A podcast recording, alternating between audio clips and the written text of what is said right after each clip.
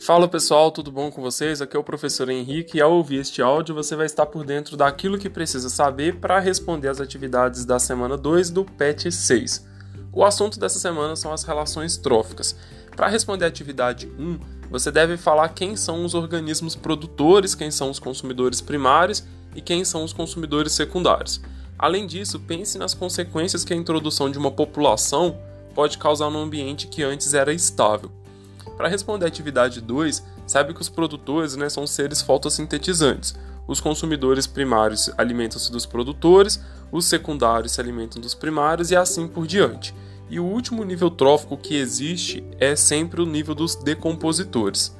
Para responder à atividade 3, saibam que os produtores ocupam o primeiro nível trófico, os consumidores primários ocupam o segundo nível trófico, os consumidores secundários ocupam o terceiro nível trófico e assim por diante. Para responder a número 4, saiba que as teias alimentares são representações bem semelhantes ao que de fato acontece na natureza. Então acompanhe bem as setas e descubra qual é a alternativa correta. Se você ficou com alguma dúvida, entre em contato comigo. Um abraço e até a próxima.